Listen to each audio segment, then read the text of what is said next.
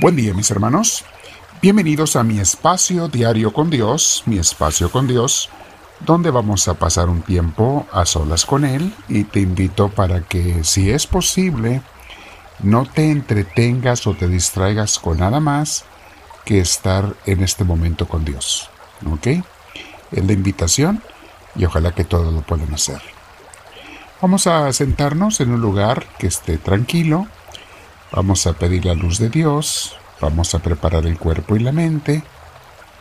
Procura que tu espalda esté recta, cuellos y hombros relajados y vamos a respirar profundamente, pero como ya sabes, con mucha tranquilidad, sin prisas, despacio, saboreando el aire. Respiro profundo y al respirar invito al Espíritu Santo a que venga a mí. Le digo, Espíritu Divino, ven a mí, te lo pido.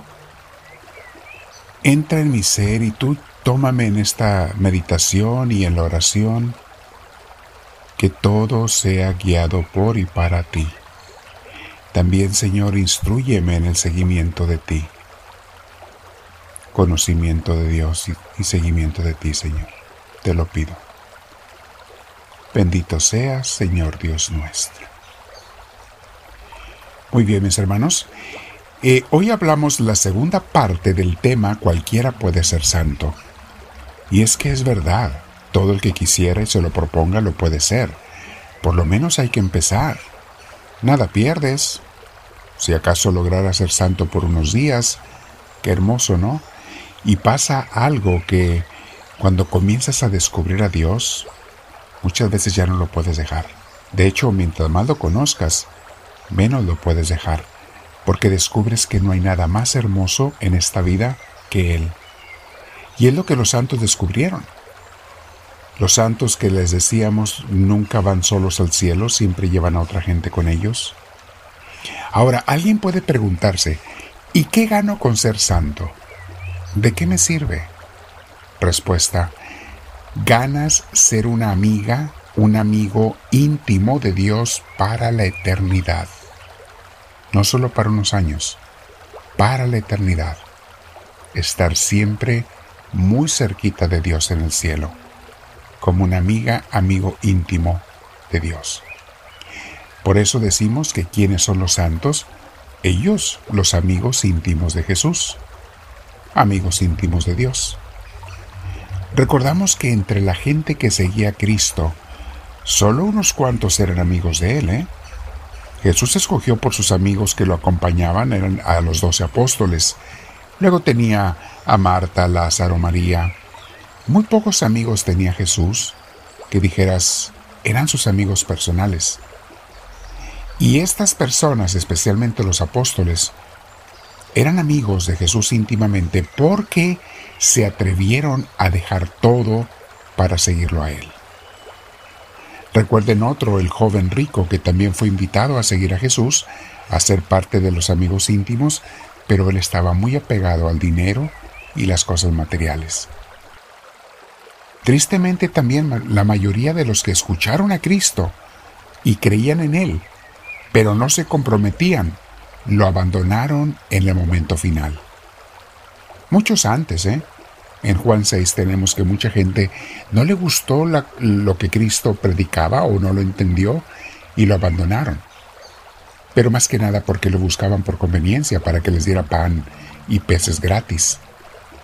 Estas gentes nunca llegaron a ser amigos de Jesús porque no quisieron dejar nada por Él y por el reino de Dios. A la mayoría de las personas, Dios no les pide que abandonen su casa y familia, profesión o trabajo, aunque algunos sí somos invitados a hacerlo y lo hemos hecho.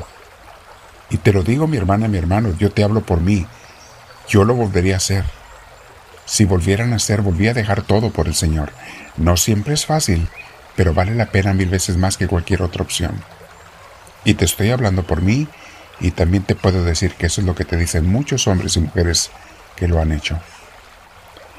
Pero lo que sí nos pide a todos Jesús es que tu casa, tu familia, tus trabajos, tu dinero, tus seres queridos, que no los dejes de amar pero que no los ames más que a Él, porque quiere Él a través de ti amarlos.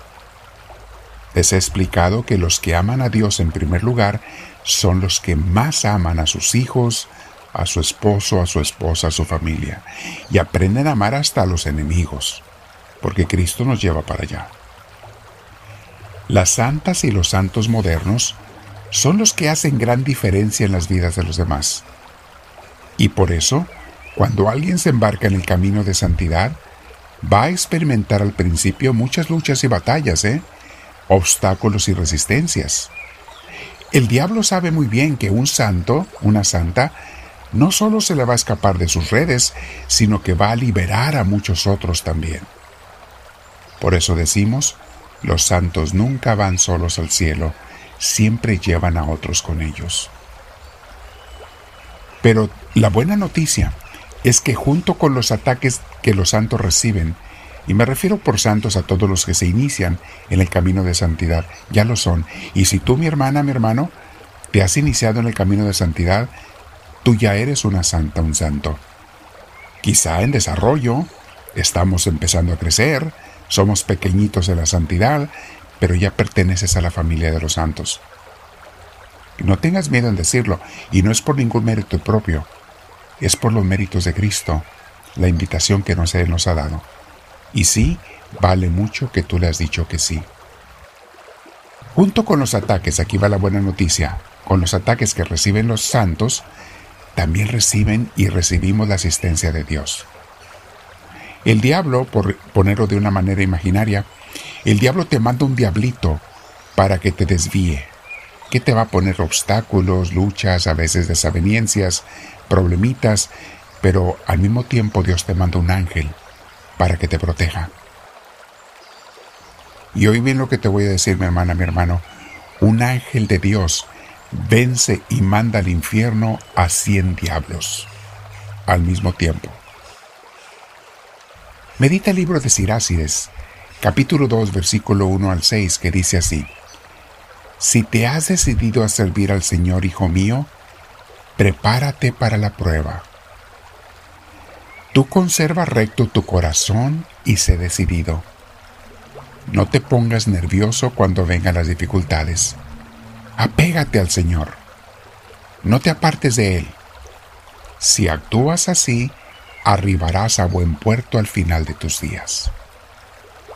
Acepta todo lo que te pase y sé paciente cuando te hayas botado en el suelo.